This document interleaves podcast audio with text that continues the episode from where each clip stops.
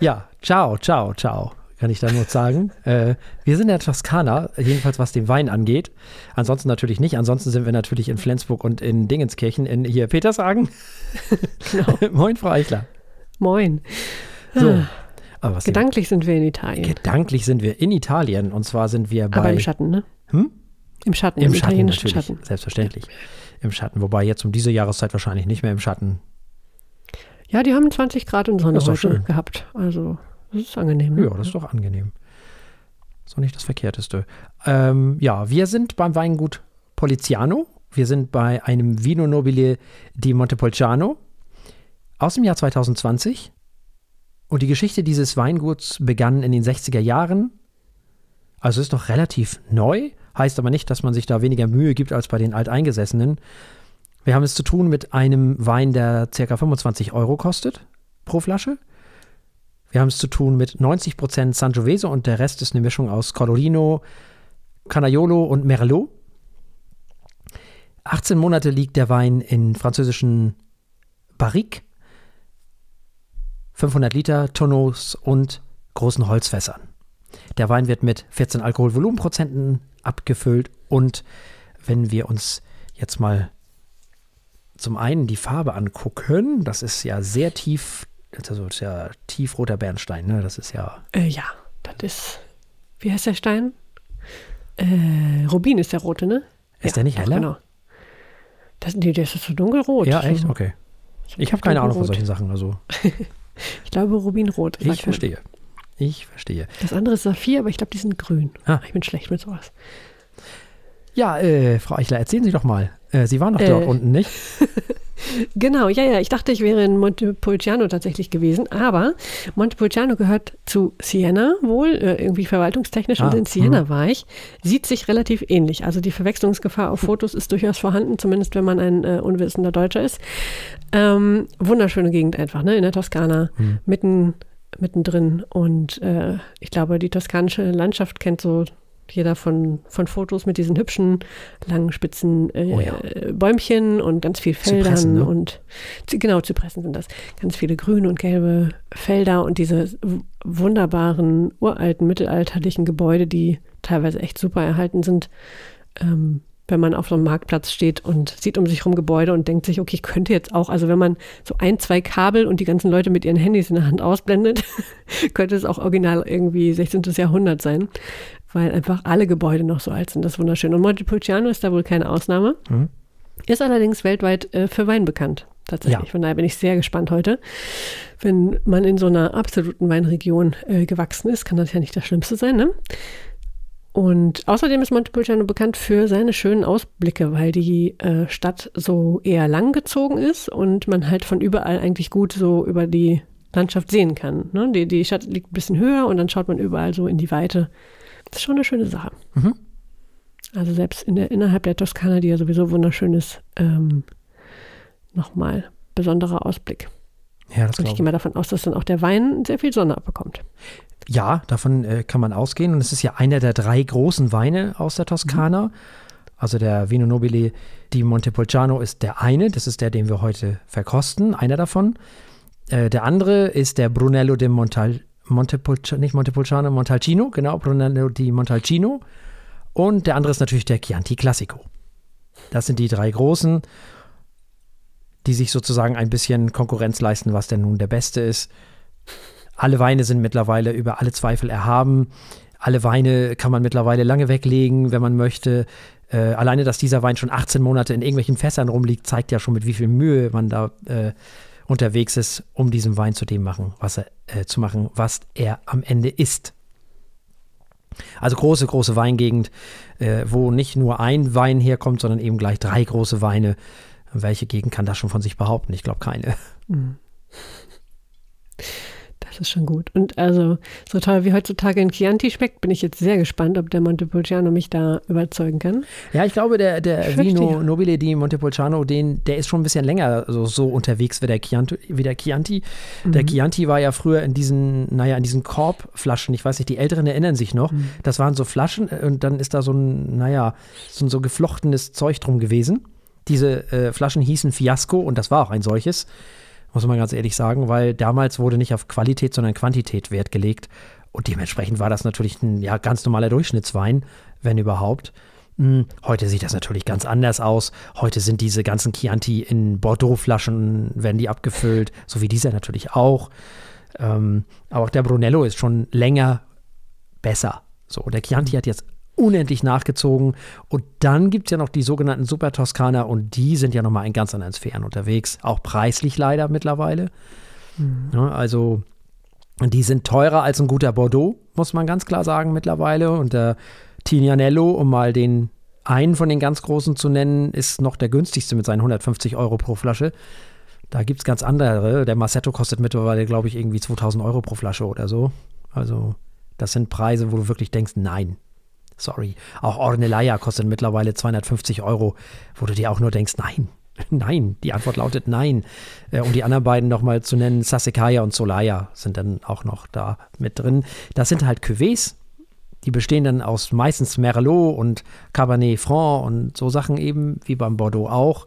Also auch dieser typische Bordeaux-Verschnitt eben. Ja, zum großen Leidwesen der Franzosen, die finden das natürlich nicht ganz so cool, ne? Das stimmt.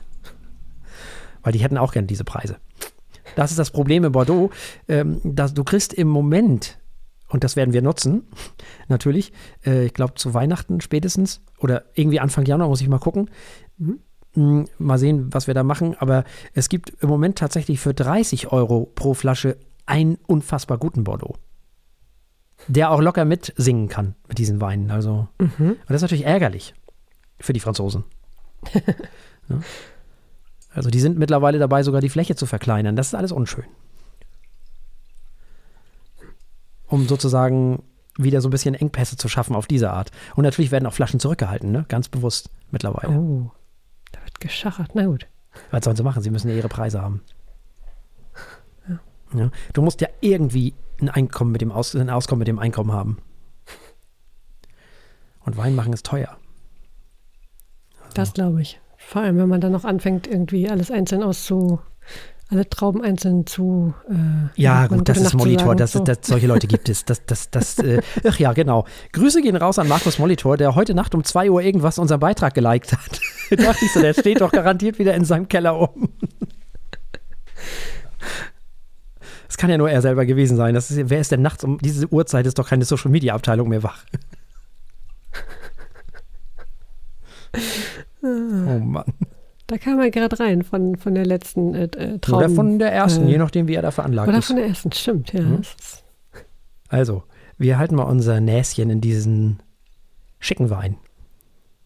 Der 25 Euro pro Flasche kostet, glaube ich, ungefähr, habe ich schon gesagt. Ne? Mhm. So, dann wollen wir mal gucken. Ich habe den schon seit ein paar Tagen länger offen, offen hier. Ich seit zwei. Mhm. Ich hoffe, das reicht. Ja. Der fand heute auch schon in meiner vegetarischen Bolognese Verwendung. Klischee-Kirsche? ja. Ah, sehr schön. Dunkle, reife Früchte. Alles, ja, ganz was, viel Beeren. Ne? Ja, ja. Ganz viel Beeren. Ganz viel Rot. Ganz viel Rot, genau. Ganz viel Datteln, Rosinen, Pflaumen, Gedöns. Ein hm, bisschen Vanille, ne? Mhm. Ja, ein bisschen mehr auch. Schokolade, Kakao hinten raus. Sehr voluminös natürlich. Der ist schon sehr, sehr dicht. Sehr dicht, ja. Also da passiert einfach unheimlich viel, ne? Das ist so komplex, ich komme gar nicht hinterher. da, was da auch schön das drin ist, ne? Ist ja dieser hm. Leder, Leder, Holz, Dingszeug. Ja, und auch irgendwie so ein Zigarren. Ja, voll. Rauch. Voll. Ja. Absolut. So ein bisschen. Ganz viel Gewürze. Ganz viel Gewürze, ja. Richtig. So Liebstöckel, ne? Mhm. Finde ich. Ja. Also dieses Maggi-Zeug halt. Was da so hauptsächlich für diesen Maggi-Geschmack verantwortlich ist, glaube ich. Ja, naja. Nelke finde ich ein bisschen der ist ganz schön, der riecht wie so ein, wie so ein, äh, ist immer so ein blöder Vergleich, aber ich äh, fühle mich total erinnert an unsere alten Zeiten, als wir noch, ähm, ja, äh, Whisky aus dem Sherryfass getrunken haben, probiert haben. Mhm. Die rochen auch immer alle so. Ja. Aber der Sangiovese hat auch immer diese Frische. Auf der anderen Seite, finde ich. Die 90% Sangiovese setzen sich schon sehr gut durch, finde ich. Da ist auch so ein bisschen Seaside drin, finde ich. Ah, toll. bin schon verliebt. Wenn er schon so Und würzig und rot reinhaut, da bin ich ja schon dabei. Ja, ich weiß. Und auch so Wurzelgemüse, ne? Wenn sie nicht. Nicht? ja, ja, ja. Ja, wie, ja, so gekochte Möhren, ne? wenn Ja, die ja. so süßlich werden. Genau. Das verstehe ich noch, ja. Marzipan. Hinten da, wo, der, wo die Schokolade und der Kakao unterwegs ist, da ist auch das Marzipan irgendwo. Mhm. Ja. Ja. Wollen wir mal probieren? Oh ja. Ja, dann, äh, Chin Chin. Chin Chin. Der hat erstmal Kraft und Power. Erstmal sehr adstringierend oder relativ. Nachtrocknend. Boah, das ist ja, das ist ja schon Kirschkompott. Dunkle, reife Früchte, Oh ja. Vanille. Oh, der ist so schön rund Mhm. und elegant. Ja, ja, durchaus. Und hat aber auch eine schöne Frische, finde ich. Wenn jetzt erstmal das Adstringierende weg ist, dann ist er auch sehr saftig. Ja, interessant eigentlich, ne? Dann gleichzeitig so, man schmeckt durchaus das Fass und Mhm. dieses Würzige Mhm. und trotzdem, ja. Ja, das Fruchtige kommt sehr schön durch, ne? Ja, Hinten raus. schmeckt richtig toll. So viel Kirschen und Beeren. Mhm. Oh ja, und auch sehr schöne, leichte, naja, so eine, so eine Sangiovese, typische Sangiovese, hm, nicht Zitrusnote, aber frische Note. Da ist so eine Frische drin. Die macht das dann auch nicht zu, zu dick. Das ist ja das Schöne am Sangiovese, dass es dann nicht zu dick wird. Der ist animierend. Der ist, der, das, also dieser, dieser Wein hat Fließgeschwindigkeit. Mhm. Ach, gefährlich, gefährlich. Ja, feinfüßig weiß ich noch nicht. Nee, das nicht. Der kommt schon mit voller Wucht. Aber so so bisschen- schön, ah, so schön rund. Auch so ein bisschen Asche in der Nase, oder?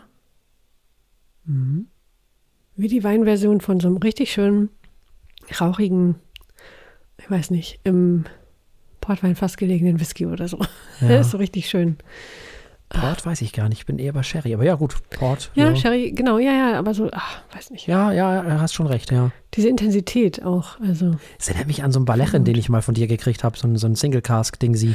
Ah, ja, oh, das ist lange her, ja. Also für die, die es nicht wissen, äh, die uns jetzt erst so in den letzten Monaten oder zwei Jahren äh, so auf dem Schirm haben. Wir haben ja jahrelang äh, Single Malt verkostet und sind dann zurück zum Wein. Am Single Malt ist Frau Eichler schuld. Also Jenny Genau. hat mich zum Whisky gebracht und ich habe sie jetzt zum Wein gebracht. Weil ich vorher schon Wein getrunken habe, also ganz früher. Aber ich lerne jetzt auch neu wieder dazu. Und die Weine sind so viel besser geworden als früher. Als sie früher waren, in den 90ern, wo ich dann äh, weintechnisch unterwegs war. So viel besser. Also wirklich weltweit besser. Ähm, aber gerade die deutschen WinzerInnen haben riesen Schritte gemacht. Das ist wirklich, wirklich toll. Und auch die Toskana hat also die, ne, auch ebenso große Schritte gemacht. Italien und Deutschland sind im Moment für mich die interessantesten Wein, äh, Regionen. So. Frankreich muss ein Praktisch, bisschen dass sie so nah sind. Ja. dass sie nicht den Anschluss verlieren. Weil ni nichts gegen das Burgund, äh, schön und gut, äh, ganz ehrlich, aber diese Spätburgunder, die Preise da, das, das ist wirklich, also es gibt mittlerweile auch den einen oder anderen deutschen Winzer, wo man sich fragen muss, na, ob das GG in diesem Jahr unbedingt ein GG ist, weiß ich jetzt nur noch nicht, aber das gibt es natürlich. Also man muss nicht immer irgendwie für eine Flasche, keine Ahnung, 48 Euro nehmen, wenn das Jahr gerade man, wenn es das nicht hergibt. Muss nicht unbedingt sein. Aber trotzdem ist natürlich in Frankreich nochmal eine ganz andere Dimension. Es gibt hervorragende große Gewächse für um die 20 Euro, ne? Nur mal so. Also. Das lohnt sich. Ja, auf Weniger jeden Fall. von den, von den Supermarktweinen, dafür mal eine gute Flasche. Ja, Mann. Lieber weniger und dafür gut. Ja. Außerdem äh, müssen WinzerInnen sowieso unterstützt werden, weil die machen Spitzenarbeit, also in allen drei Ländern, die wir jetzt, äh, die wir jetzt erwähnt haben. Ne? Auch in Frankreich natürlich. Weil Bordeaux ist im Moment auch wirklich günstig zu kriegen. Richtig guter Bordeaux für richtig günstig Geld im Moment. So viel zum Thema Cuvées sind doof. Überhaupt nicht. Bordeaux besteht aus Cuvée. Das gibt es gar nicht anders, so, so gut wie. Das sind nicht nur einfach Reste. Und das hier ist am Ende auch ein Cuvée, ne? Und es funktioniert aber richtig gut. Ja. Lecker. Und wir dürfen ja lecker sagen, wir sind ja keine Profis. Immer wieder gut. Ne? Noch dürfen wir das. Ja. Was machen wir nun mit diesem Wein? Hm. Also ich bin sehr angetan, Mhm, wie man mhm. an der Ruhe hört. ich genieße hier. Hm, sehr schön. Der kann definitiv was. Mhm. Der ist so schön komplex. Dabei so schön rund. Tolle Nase. Hm. Langer Abgang. Mhm. Tja, es macht sich leichter mit den Punkten. Ja. Ich glaube, ich gebe ihm mal 6 auf unserer 7er Skala. Hm? Ja, ich bin ja ausgewiesener Sangiovese-Fan. Mm. und ich habe ja auch dem, dem Lockhart sieben Punkte gegeben und auch dem Molitor. Und ich bin ja eigentlich nicht so bekannt dafür, dass ich hier der ähm, derjenige bin, der, der hier die vielen Punkte vergibt. So, normalerweise ist es ja so, dass du immer ein bisschen mehr vergibst, aber ich Mhm. finde für 25 Euro, den kann man auch noch ein paar Jährchen weglegen, wenn man will. Sehr gut. Also, ich gucke gerade mal, wie, wie lange man den weglegen darf. Was heißt darf? Also, äh, also, ja, also fünf Jahre auf jeden Fall. So fünf, sechs Jahre. Das geht schon. Also insofern, ja, also ich bin diesmal der Großzügige und vergebe sieben Punkte. Also, wir haben verkostet einen Vino Nobile di Montepulciano aus dem Jahr 2020 von Poliziano. Und es gab sechs Punkte von Frau Eichler und sieben Punkte von mir, weil ich heute mal einen großzügigen Tag habe. So. Und weil mir der Wein einfach auch, das ist einfach großartig, der schmeckt. Ja, ja. Grandioser Wein. Sehr gut. Dann ab in die Sendung. So machen wir es.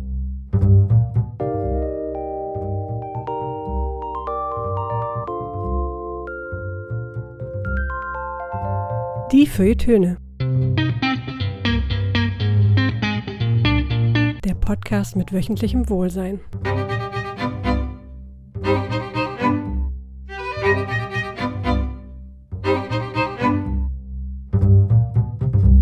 Herzlich willkommen. Und das ist der eigentliche Schock gewesen. Wissen Sie, vorher hat man sich gesagt, ja, man hat halt Feinde in der Welt. Nicht? Das ist doch ganz natürlich. Warum soll ein Volk keine Feinde haben? Das ist eine Bande. Ja, alles Mögliche. Aber dies ist anders gewesen. Das war wirklich, als ob der, der Abgrund sich öffnet. Weil man irgendwie die Vorstellung gehabt hat, alles andere hätte gut irgendwie noch einmal gut gemacht werden können, wie in der Politik ja alles irgendwie einmal wieder gut gemacht werden können muss. Dies nicht. Dies hätte nie geschehen dürfen, wie ich immer sage. Nicht? Ähm, Und damit meine ich nicht die Zahl der Opfer, sondern ich meine äh, die Fabrikation der Leichen und so weiter. Ich brauche mich ja darauf nicht weiter einzulassen. Dieses hätte nicht geschehen dürfen. Da ist irgendetwas passiert, womit wir alle nicht mehr fertig werden. Das war Hannah Arendt im Gespräch mit Günther Gauss. Tja, zu einem, zu einem traurigen Anlass. Ja, genau.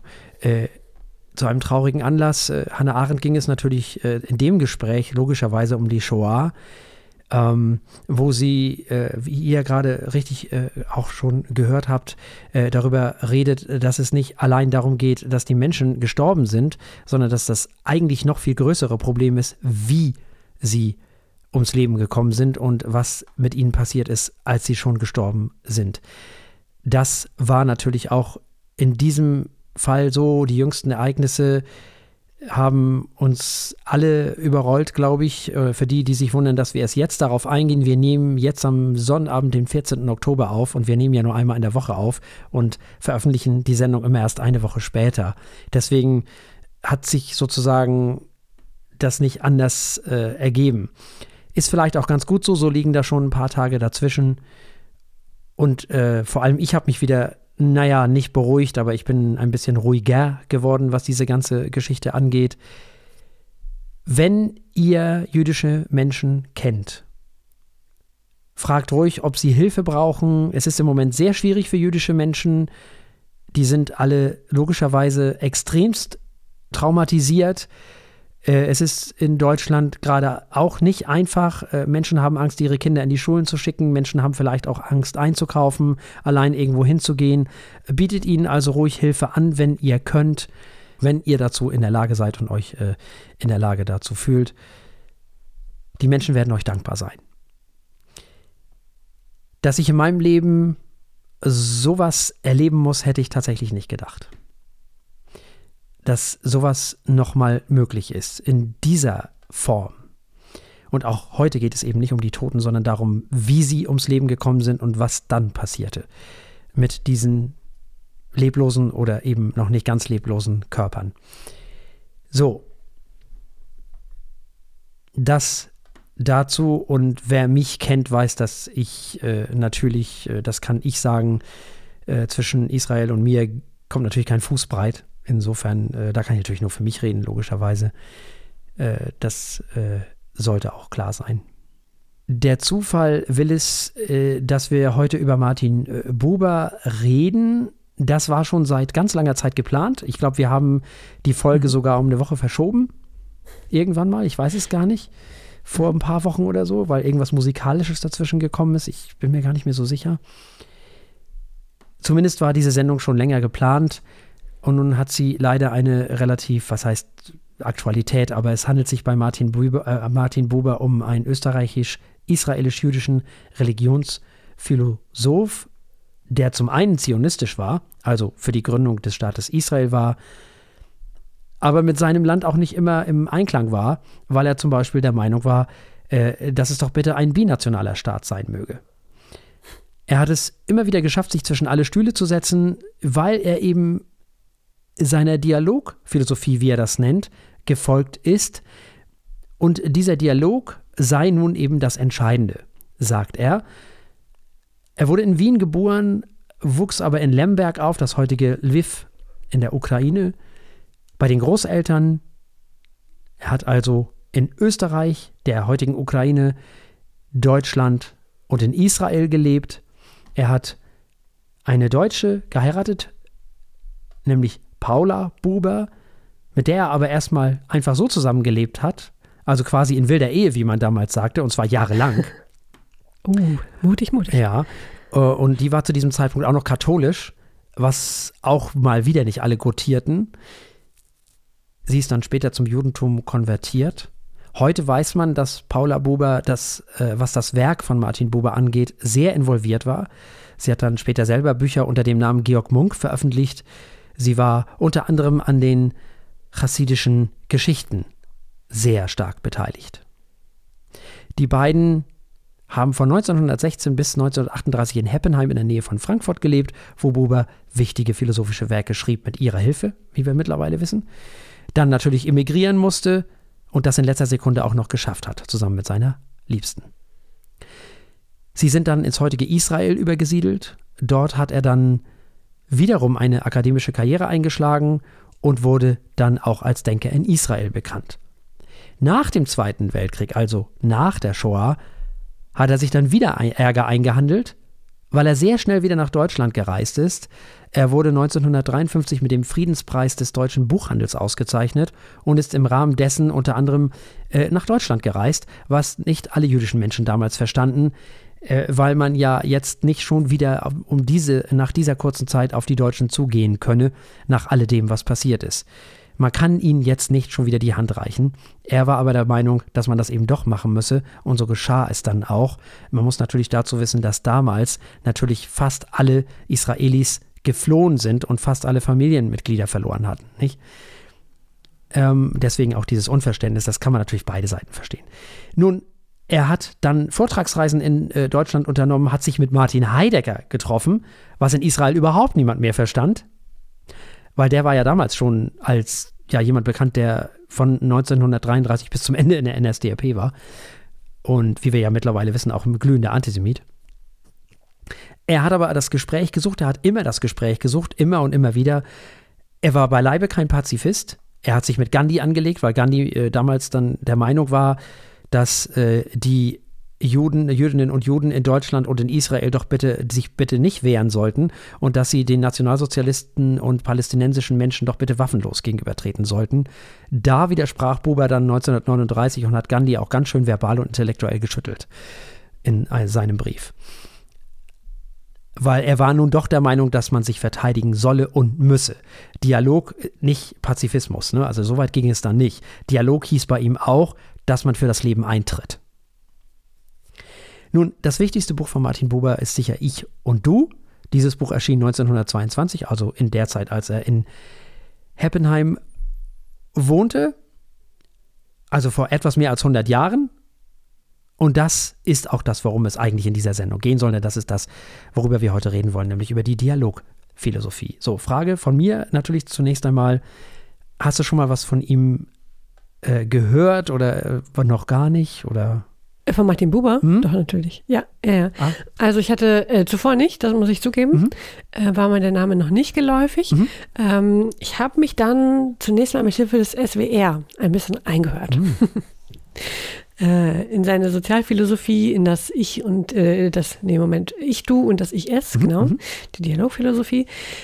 Und ähm, es sind mir noch ein paar Fragezeichen offen geblieben, vor allem was äh, seine, seine religiösen Thesen angeht oder seine religiösen, ich sag mal, ähm, Tätigkeiten auch. Also er hat sich ja mit vielen religiösen Themen beschäftigt, äh, wie ich hörte und las. Sowohl natürlich mit der jüdischen hm? ähm, Religion als auch äh, christlicher ja. Mystik zum Beispiel, aber äh, wohl auch die Bibel übersetzt unter anderem.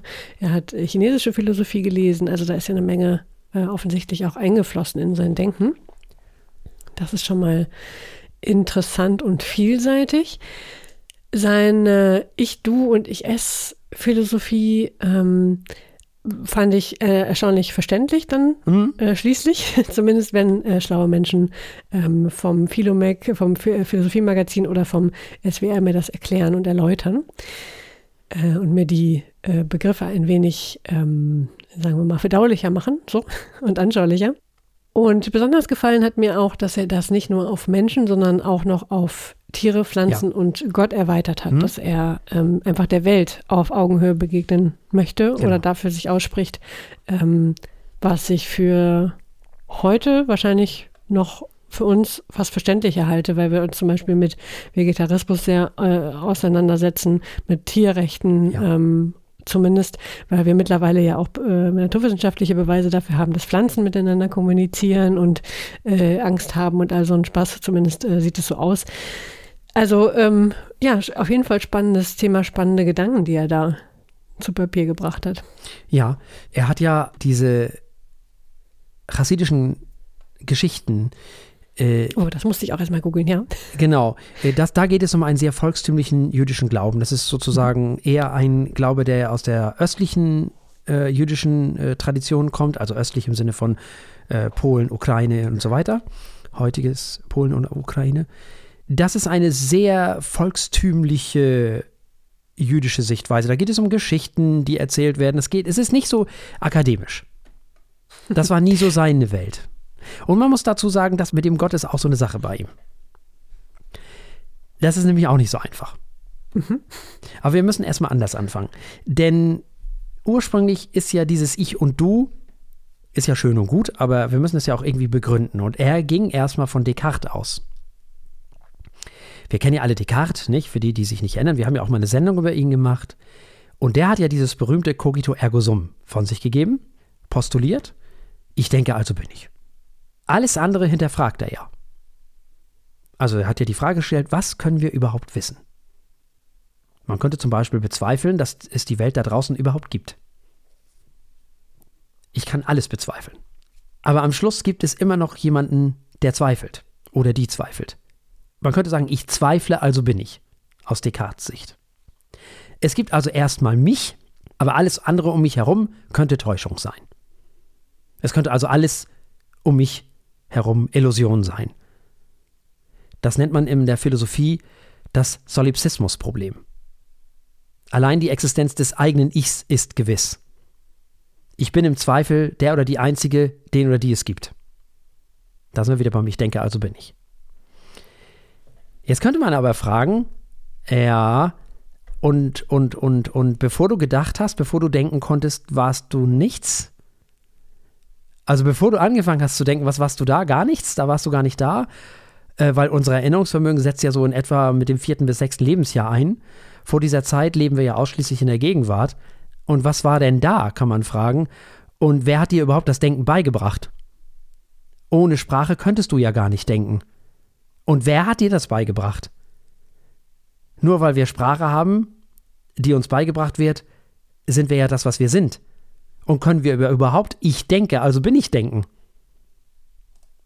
Wenn man also konsequent wäre, könnte man sagen, wenn man alles in Frage stellen kann, außer sich selbst, dann stehen ja plötzlich sogar die Eltern in Frage. Wenn es die eventuell nicht gibt, wie kann es dich dann geben? Wie geht das dann mit dem, ich denke, also bin ich zusammen und alles andere könnte? Also schwierig. Das ist nicht ganz zu Ende gedacht. Und genau da setzt Buber nämlich an, weil der sagt nämlich, kommt also um die Ecke, kommt auf die Bühne und sagt, nee, nee, nee. Das Erste, was der Mensch hat, ist eben nicht das Ich, sondern das Du. Weil wir lernen ja überhaupt erst von unserem Gegenüber, dass es überhaupt was gibt. Wir erfahren also zunächst einmal nicht uns selbst, sondern wir erfahren zuerst die anderen, die uns zu uns machen, sagt Buber. Ursprünglich ist also bei Buber nicht das Subjekt, sondern ursprünglich sind die anderen erstmal da, die uns zum Subjekt machen. Die uns erst zu dem machen, was wir sind, sozusagen. Das ist ziemlich existenzialistisch. Wir werden am Du zum Ich, sagt Martin Buber.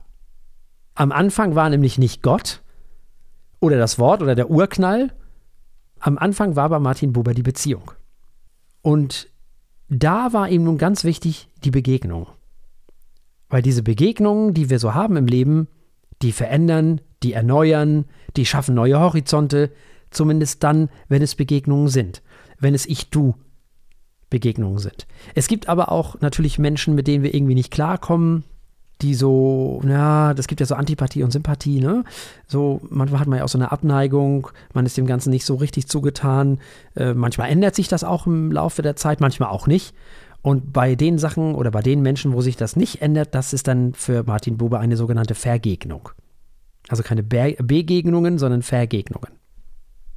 Also auch dafür gab es ein Wort. Nun, also das erstmal so vorweg. So hat er das gesehen. Also er hat gesagt, wir sind erstmal gar nicht wir im Sinne von ich denke, also bin ich, sondern eigentlich war am Anfang erstmal sind die anderen da, die uns erstmal Dinge beibringen. Und damit können wir überhaupt erstmal wir werden. Würde ich sagen, hat er einen Punkt. Erstmal. Ja. Und da würde ich auch mal wieder sagen, Descartes, cooler Typ, aber Junge, das haben dir ja schon ganz andere Leute damals auch schon erzählt. Also das haut ja nicht hin. also, das ist äh, ein bisschen zu viel Skeptizismus auch. Also, das ist halt überhaupt ein Problem. Ne? Also, äh, wenn du alles anzweifelst, das ist, dann, dann kommst du irgendwann mal nicht weiter. Das geht nicht. Also ich finde, da hat er einen Punkt. Ja, auf jeden Fall. Ah. Genau. Nein, damit bin ich, Fein. bin ich auch voll an Bord. Sehr schön. Dann kommen wir mal zum Ich und Du und Ich und Es und diesem ganzen Tüdelkram. Es gibt das Ich und Es. Das könnte man auch als objektive Welt bezeichnen. Haben wir schon mal gehört. In diesem Fall, beim Ich und Es, wird nie das ganze Wesen angesprochen. Buber sagt, wo etwas ist, da ist auch etwas anderes. Oder da ist ein anderes etwas. Jedes Es grenzt an ein anderes Es. Und es ist auch nur, indem es an andere grenzt. Alles wird von irgendwas anderem umfasst oder begrenzt oder wie auch immer. Jedenfalls alles, was wir kennen. Ohne dieses S kann der Mensch auch gar nicht leben. Und das sind all die Dinge, die außerhalb unserer und dieser subjektiven Geschichte stattfinden sozusagen, also außerhalb dieser subjektiven Begegnungen, dieser Freundschaft, Liebe, Beziehung und so weiter, wo wir dann später drauf kommen oder gleich drauf kommen. Das sind diese objektiven Dinge, haben wir schon mal bei Kierkegaard gehört. Wo er eben sagt, das Subjektivste, was es gibt, ist die Liebe und so weiter und so fort, weil da die objektive Welt gar keine Rolle mehr spielt. Nun sind wir Menschen als Individuum ja von biografischen Daten gekennzeichnet, vom Geburtsort, vom Alter, von Beruf, von Erfahrungen und das alles sind äußerlich wahrnehmbare Dinge. Das gehört alles zum S. Also zur objektiven Welt. Bei der Ich-Du-Beziehung ist das aber anders. Da geht es um das Subjektive schlechthin. Da geht es nämlich dann um Freundschaft, Liebe, Beziehung. Jeglicher Art. Und hier wird immer das ganze Wesen angesprochen und nicht nur ein Teil davon. Aber das ganze Wesen kommt erst im unmittelbaren Dialog zum Tragen. Wo sich ein Ich und ein Du begegnen, offenbaren, sagt Buber, sich Personen in ihrer ganzen Vielfalt, in ihrer Lebendigkeit. Und das ist dann eben mehr als irgendwelche biografischen Daten oder Äußerlichkeiten. Lassen wir diese Vielfalt zu, also lassen wir uns darauf ein, sprechen wir unser Gegenüber wirklich mit Du an. Wer Du spricht, hat kein Etwas zum Gegenstand. Wo Du gesprochen wird, da ist kein Etwas. Also da ist keine objektive Welt mehr, will er sagen. Du grenzt nicht. Du steht in der Beziehung. Aber es hat dennoch eine eigene Gestalt, denn jeder Mensch hat ja seine Identität, logischerweise. Doch diese Identität bildet sich laut Buber in ihrer Fülle nur dann aus, wenn man sich eben in einer Ich-Du-Beziehung sieht, beziehungsweise in einer Ich-Du-Beziehung steht. Geschieht das wechselseitig, wandelt einen die Beziehung und der Mensch wird zu dem, was der Mensch wirklich ist. Der Mensch wird also am Du zum Ich. Und diese Ich-Werdung passiert im Zwischenmenschlichen. Wenn der Mensch keine Ich-Du-Beziehung erlebt, dann übermannt ihn die unablässig wachsende S-Welt, dann entfremdet sich der Mensch von sich selbst. Sagt Buber. Also, wenn wir das nochmal so zusammenfassen, kann man sagen, das ist das, was Kierkegaard eben auch sagt, dass hier das Objektive, also diese S-Welt in dem Fall, diese objektive Welt, in dieser Ich-Du-Beziehung keine Rolle mehr spielt. Weil es rein subjektiv ist jetzt. Und dass wir in einer Ich-Du-Beziehung, und da ist er natürlich auch ganz nah bei Hannah Arendt, die das ja genau so gesehen hat, auch, ne, das Private, das ist ja rein privat, also dieses rein mhm. subjektive, diese Beziehung, diese, die Liebe, die Freundschaft und so, ähm, die, diese, diese, ähm, subjektive Beziehung schlechthin, diese Ich-Du-Beziehung, in dieser Beziehung ist der Mensch eben auch authentisch oder am authentischsten. Außer vielleicht noch mit sich selbst. Aber nicht? Äh, man ist ja wesentlich authentischer, wenn man zu einem Menschen in Beziehung steht, als wenn man mit irgendwelchen Menschen sich unterhält, mit denen man nun mal nicht in einer Beziehung steht. Und das hat jetzt auch nichts mit, mit, mit Dauer unbedingt immer zu tun, das hat was mit Intensität zu tun, natürlich. Also kann natürlich auch mit Dauer zu tun haben, klar. Aber man ist halt umso authentischer, desto mehr dieses Ich-Du ein Ich-Du wird. Also desto mehr das Ich durch das Du zum Ich wird. Wenn man so will. Durch die anderen halt. Nicht? Und das ist eben auch das, was ihm so wichtig war. Diese Ich-Du-Geschichten, diese Dialoggeschichten. Immer wieder suchen. Bis dahin, glaube ich, soweit klar.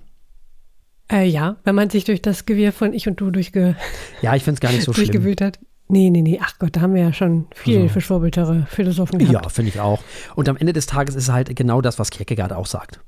Mhm. Nur in diesem Fall natürlich sehr viel äh, ausformulierter und auch überlegter und auch, ähm, ja, äh, tiefer. Also er hat da schon ein bisschen länger drüber nachgedacht als jetzt nur dieses rein subjektive und so, sondern es geht ihm ja um, um ein bisschen was mehr. Ähm, bei Kierkegaard geht es ja darum, dass man durch die Entscheidung immer weiter zu dem wird, was man ist, was sicherlich auch einen Teil dazu beiträgt. Mm, und für Buber ist es halt wichtig, dass man zu dem wird, was man ist, durch die anderen. So, Sartre würde ihm da recht geben, Hannah Arendt würde ihm da recht geben. Ähm, also der gesamte Existenzialismus würde ihm da eigentlich recht geben, weil er ja auch selber in diese Geschichte reinfällt. Ne? und ja auch als existenzialistischer Mensch gesehen wird. Trotzdem eben diese, diese Ich-Du-Geschichte eben wo man eben sich merken muss, es geht hier nicht um Essenz und Existenz oder sonstige Sachen. Es geht schon darum, äh, dass man erstmal in der Welt ist, aber ja erstmal von den anderen lernt eben. Und diese ganzen Dus, die es da so gibt, die machen einen dann zum Ich und ganz besonders in Freundschaften oder in irgendeiner Beziehung stehend. Das können die Eltern sein, das kann eine Liebesbeziehung sein, das kann eine jegliche Art von Beziehung sein, das können natürlich Freundschaften sein, alles Mögliche, was man im Leben so hat an Menschen, denen man vertraut. Diese Ich- Du-Beziehungen, die machen einen zu dem, was man ist. Finde ich nachvollziehbar. Ja, da gibt ihm ja, geben ihm diverse äh, Wissenschaften auch recht ja. aus anderer Seite. Ja. Genau. Und äh, damit äh, kann man Descartes auch dann in die Geschichts Geschichtsbücher, äh, also äh, nochmal, cooler Typ, ne? also keine Frage. Ich äh, will nur noch mal zum Ausdruck bringen, äh, da irrte er, der junge Mann. Gut, also es gibt drei Bereiche, in, das, in dem das Ganze stattfindet. Das hast du, glaube ich, auch schon in unserem Vorgespräch angesprochen, nämlich, oder gerade eben in, innerhalb dieser Sendung, nämlich einmal mhm. das Leben der, mit der Natur. Mhm. Das ist ihm ja wichtig. Wo man eben sagen kann, dass wir sehr viel mehr Einfluss haben auf die ganze Geschichte, als uns das lieb ist und dass wir da auch unsere eigene Existenz gefährden, wenn wir bestimmte Dinge tun. Und wo wir eben auch sagen müssen, dass auch in der Natur Dialoge stattfinden dann gibt es das Leben mit den Menschen. Naja, gut, klar, da haben wir gerade drüber gesprochen. Mhm. Und dann gibt es das Leben mit den geistigen Wesenheiten. Das nennt er das ewige Du.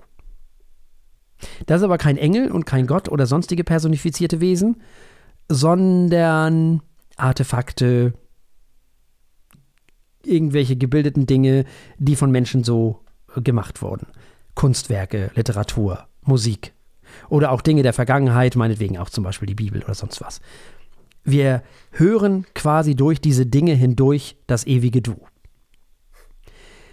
Und bei der Natur, da ist die Beziehung im Dunkel schwingend und untersprachig, sagt Buber.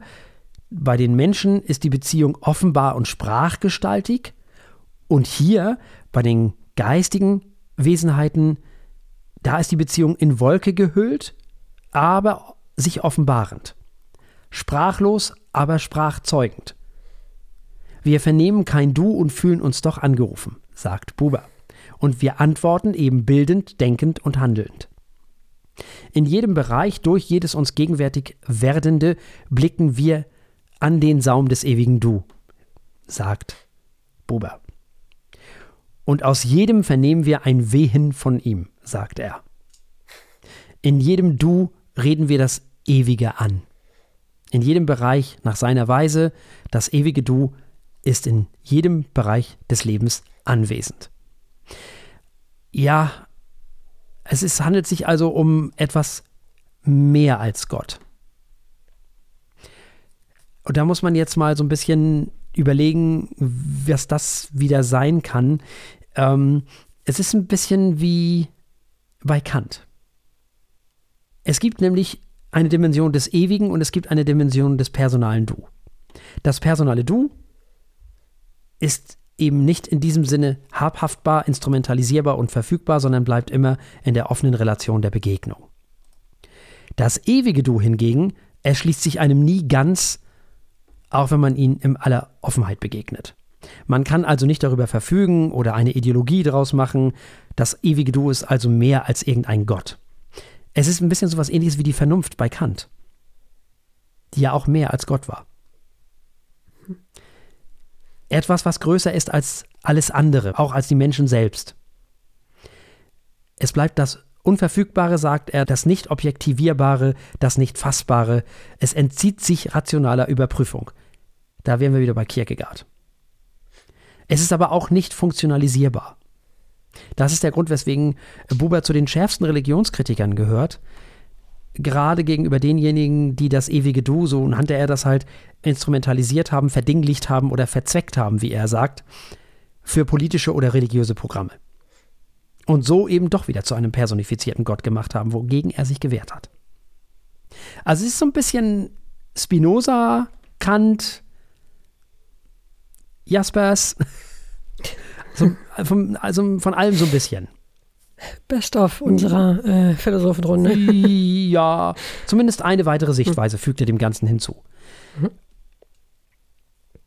Eine Ideologie, die vor allem den Menschen verzwecken sollte, sollte Buber ja selber erleben, nämlich die Zeit des Dritten Reiches. Diese Ideologen bestimmen nun, wer das Recht zum Leben hat und wer nicht. Sie ernennen sich also zum Herrscher über Leben und Tod. Vernichten die, denen sie das Recht absprechen wollen zu leben. Und da sind wir wieder bei Jaspers, der ja auch genau aus demselben Grund seinen Gott eingeführt hat, sozusagen, wenn man so will, weil er eben Angst hatte, wenn wir das nicht machen, dann spielen die Menschen selber Gott. Aufgrund seiner Erfahrung, die er ja nun also mit dem Dritten Reich gemacht hat. Diese Angst haben ja viele Menschen. Nicht, dass, äh, dass äh, Menschen sich sozusagen für Gott halten und über andere Menschen und überhaupt über andere Wesen und alles andere richten dürfen. Bis dahin Also ich finde es sogar relativ erstaunlich, weil äh, selbst so durchschaubare äh, oder äh, äh, geradlinige Menschen wie äh, Spinoza Hm? fand ich wesentlich schwerer zu verstehen als Buber jetzt. Stimmt, nun muss man natürlich dazu sagen, Buber ist natürlich auch 20. Jahrhundert, ne? Ja, gut. Ist, ist auch eine kleine Sprachbarriere, das ist klar. Das kommt Genau, dazu. das kommt nämlich immer So viele dazu, Konzepte, die ja. man einzeln übersetzen und in Kontext setzen muss, Ja. das ist hier ein bisschen weniger der Fall. Richtig. Weil Buber hat ja auf Deutsch geschrieben und ähm, Hm. das kommt ja auch noch dazu. Äh, Spinoza hat ja auf Lateinisch geschrieben, Mhm. in lateinischer Sprache geschrieben. Das ist dann auch nochmal eine Übersetzungsgeschichte, dann immer jedes Mal. Ja, und desto länger etwas her ist, desto schwieriger ist das dann manchmal. Und wenn man dann noch äh, so schreibt wie jetzt mal blödes Beispiel Hegel oder so, dann wird es natürlich besonders schwierig. Wobei, 20. Jahrhundert, ich denke gerade an Heidegger, warte mal. Ja, stimmt. Das sollten wir relativieren, ja. Also, äh, aber im Großen und Ganzen kann man sagen, äh, das ist vielleicht auch noch ganz wichtig. Ähm, Buber wollte kein akademischer Philosoph sein. Das war nun gar nicht sein, sein Ziel. Also im klassischen Sinne. Äh, das, was ja Camus auch nicht vorhatte. Und Camus ist ja auch kein akademischer Philosoph in dem Sinne. Ist er ja einfach nicht. Ne? Im Gegensatz zu Sartre, der ja äh, mit diesem ganzen System, was er da gebaut hat und so, das ist sehr akademisch und so weiter und so fort. Ähm, und das will ich auch gar nicht werten. Das hat beides seine Berechtigung. Äh, man könnte vielleicht Leute wie Camus oder in diesem Fall eben auch Buber eher als Lebensphilosophen bezeichnen. Also das war ihm wichtig, dieses Dialogische. Deswegen auch immer wieder mit den Leuten reden und reden und reden, bis zu einem gewissen Grad natürlich nur. Auch er hat dann natürlich irgendwann mal gemerkt, ja gut, das bringt jetzt gar nichts mehr. Äh, also wehren müssen wir uns schon noch dürfen. So. Und diese Geschichte mit äh, Mahatma Gandhi, äh, die hat ihn tatsächlich auch, also der, der Brief war saftig, den er gekriegt hat, der, der Gandhi. Also, das fand er nicht ganz so cool. Äh, ich glaube, er hat so was ähnliches geschrieben, wie gerade von Ihnen hätte ich ein bisschen mehr erwartet oder irgendwie so. ja, Womit er nicht ganz unrecht hat. durchaus. Nun gut. Ja, aber das ist, äh, der Teil war mir durchaus auch sympathisch. Ähm, und ich glaube, es war auch beim SWR, Mhm. wo es hieß, dass er halt sich ausgesprochen hat, dafür nicht nur zu denken und zu reden, sondern eben zu erleben und zu handeln. Das Mhm. finde ich, finde ich ja immer wichtig bei der Philosophie. Man kann ja viel denken und man kann auch ganz viel reden. Mhm. Ähm, aber erst wenn man es tatsächlich tut, merkt man, was funktioniert und was oder so. Ne, ne, wo hat man dann doch vielleicht ein bisschen in der Wolke geschwebt Ja. oder im Elfenbeinturm. Genau. Ja, das kann man an Kant sehr schön sehen. Da kommen wir im nächsten Jahr noch drauf, ähm, wo Kant seine blinden Flecken hatte und warum er die hatte. Nämlich genau deswegen. Ja. Nun, äh, Buber hatte da nun keinen Nachholbedarf. Er hat nun genug erlebt in seinem Leben, was äh, viele Dinge anging. Aber er hat weitergedacht. Er hat natürlich nicht nur an die Ich-Du-Beziehung gedacht, also an den Dialog zwischen ja, Subjekten, nenne ich das jetzt mal, zwischen ein oder mehreren Menschen. Es ging ihm auch um das, was wir Gemeinschaft nennen. Er nannte das den Ausdruck überströmender Sehnsucht nach dem ganzen Leben. Nun, der Marxismus und Sozialismus, wie wir ihn kennen und kennen, viele vielleicht auch kennengelernt haben, stellen für Buber keine Alternative zum Kapitalismus oder zur Marktwirtschaft dar. Buber plädiert für einen herrschaftslosen Gemeinschaftssozialismus, also eher Anarchismus. An diesem Grundsatz hat Buber auch lebenslang festgehalten. Er hat basisdemokratische und herrschaftsfreie Gemeinschaften im Sinn und steht damit eindeutig in der Tradition des Anarchismus, wie Camus eben auch, auch wenn er sich selber nie als Anarchist bezeichnet hat. Seine Sympathien gelten natürlich einem freiheitlichen Denken, einem föderalistisch-kommunitären Anarchismus, könnte man sagen, einem antimarxistischen, antihierarchischen, egalitären Anarchismus. Er hat aber aufgrund der Erfahrung mit der Shoah gesehen, dass gewisse staatliche Strukturen doch notwendig sind. Solange die Menschheit sich eben nicht in diesem Bund von Bünden, in dieser föderativ genossenschaftlich vernetzten Welt organisiert hat. Ob das jemals der Fall sein wird, na, weiß ich nicht. Er war der Meinung, und da ist er bei Hannah Arendt. Ganz klar. Alles, was die Menschen aus ihrer Isolation befreit, stärkt sie gegenüber den Übergriffen des Staates. Ja, Arendt hat gesagt, man kann sich nicht selber seine Freiheit garantieren, das können nur andere. Man braucht die anderen, um sich zu schützen. Man kann sich nicht alleine schützen, das geht nicht. Man braucht Gemeinschaften, Genossenschaften, freie Gewerkschaften, Bürgerinitiativen, Selbsthilfeorganisationen, Vereine oder sonstige Dinge. Natürlich auch Freundschaften. Es ging ihm also um eine Gesellschaft, die anstelle von öffentlicher Gewalt den Dialog des konstruktiven Miteinanders setzt. Und um eine Gesellschaft, die sehr stark föderativ genossenschaftlich vernetzt ist. Die von unten nach oben aufgebaut ist und eben nicht hierarchisch aufgebaut ist. Ich revoltiere, also sind wir, hat Camus mal gesagt. Da geht es ja auch ganz stark von unten nach oben und eben nicht von oben nach unten, was dann ja immer in irgendeiner Form ideologisch geprägt ist oder in irgendeiner Theorie drüber gestülpt wird oder so. Ne? Das ist mhm. eben das, was er nicht wollte. Es sollte eben nicht staatlich aufgebaut werden, sondern es sollte durch die Menschen aufgebaut werden. Das ist schwierig, da würde Hannah Arendt wieder widersprechen. In Israel machten die Leute und machen die das bis heute, diese Kibbutze, die es da gibt. So ein Kibbutz ist sozusagen selbst organisiert. Da versucht man solche Modelle. Das ist ganz spannend und ich würde mir das gerne mal angucken. Irgendwann mal, vielleicht nicht gerade im Moment, aber irgendwann mal wieder, wenn es mal wieder möglich ist, da hinzufahren. Ähm, das ist schon spannend, was die Menschen da so veranstalten was sie da so für Gemeinschaften bilden und wie das alles vonstatten geht. Man ist ja damals sehr idealistisch dahin gegangen, ne? also nach, äh, in dem, ins damalige Palästina, heutige Israel so. Und viele mhm. machen das ja immer noch. Also wie gesagt, Hannah hm. Arendt würde ihm widersprechen, äh, also Staat brauchen wir schon, würde sie sagen. So. Ja, gut, da wäre ich auch äh, tendenziell auf ihrer Seite. Ja, aber ich auch. Kant hat das auch mal so formuliert. Mhm. Also ja. Der hat halt auch gesagt, ja, keine Staaten weiß ich jetzt nicht, äh, ob das nicht ein bisschen zu. Aber ich bin mhm. auf jeden Fall auch bei ihm, bei Buber, wenn es darum geht, dass die Demokratie wieder zu den Menschen hin muss. Ja. Und dass die Menschen wieder mehr vor Ort entscheiden müssen. Das scheint mir eine der ganz grundlegenden Probleme der Demokratie zu sein, dass die Menschen, äh, vielleicht auch viele Menschen das Gefühl haben, dass sie gar nicht mehr vor Ort was verändern können oder dass immer nur andere irgendwie dafür verantwortlich sind, was sie gerade tun oder machen oder lassen oder müssen oder wie auch immer. Mhm.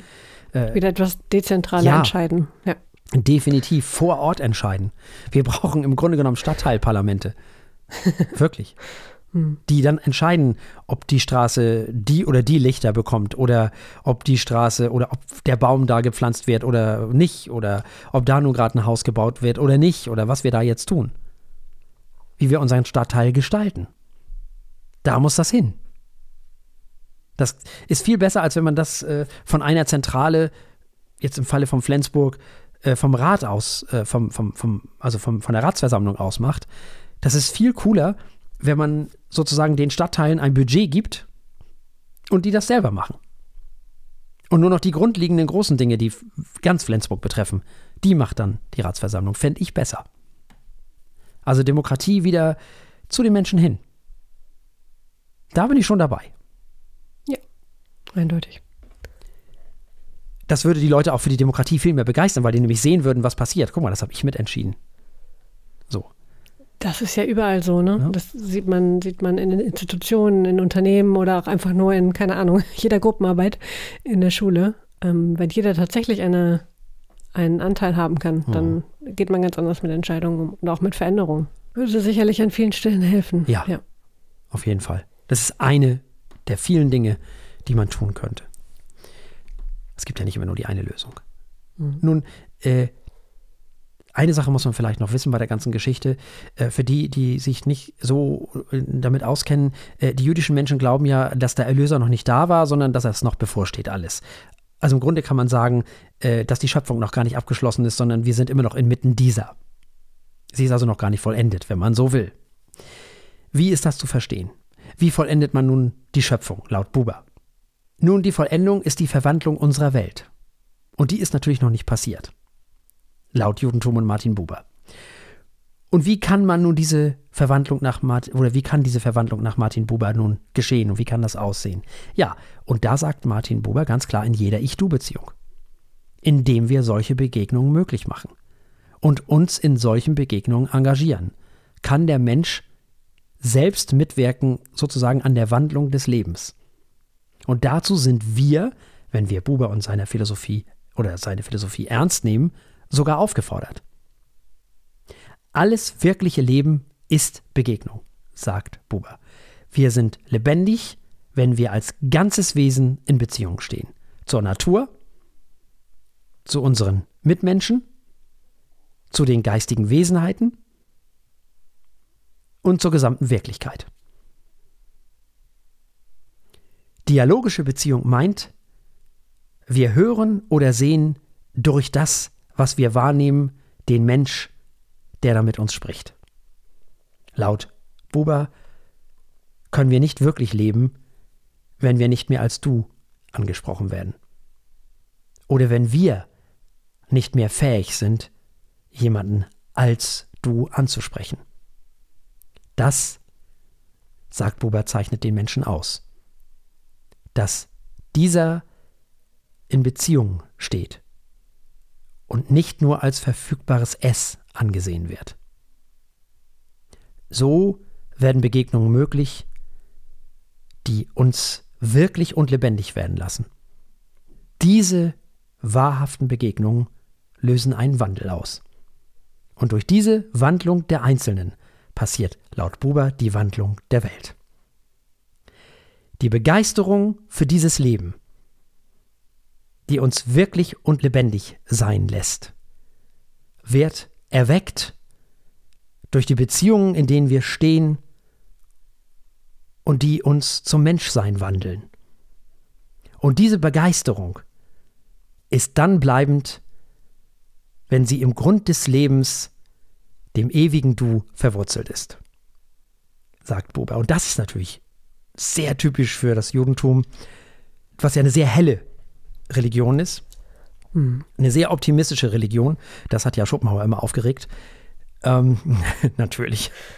Wie sollte es anders sein? Und Was hat ihn nicht aufgeregt? Ja, das stimmt auch wieder, ja. das sollte man erwähnen. Äh, ich glaube, dass dieses Volk schon lange kollektiven Selbstmord begangen hätte, wenn es nicht diesen ungebrochenen Optimismus hätte, wirklich. Hm. Das ist, äh, äh, ja, aber ich finde es eigentlich, ich finde es schön. Muss ich sagen. Hm.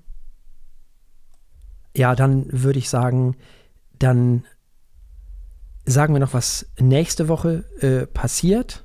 Oh ja. Denn wir haben natürlich auch nächste Woche wieder Themen. Die nächste Sendung ist wieder eine ganz normale, in Anführungszeichen, Sendung. Wir mhm nähern uns übrigens mittlerweile auch schon dem November. Das heißt also, bald geht es wieder los. Ne? Ihr dürft abstimmen. Ich bin schon ganz aufgeregt.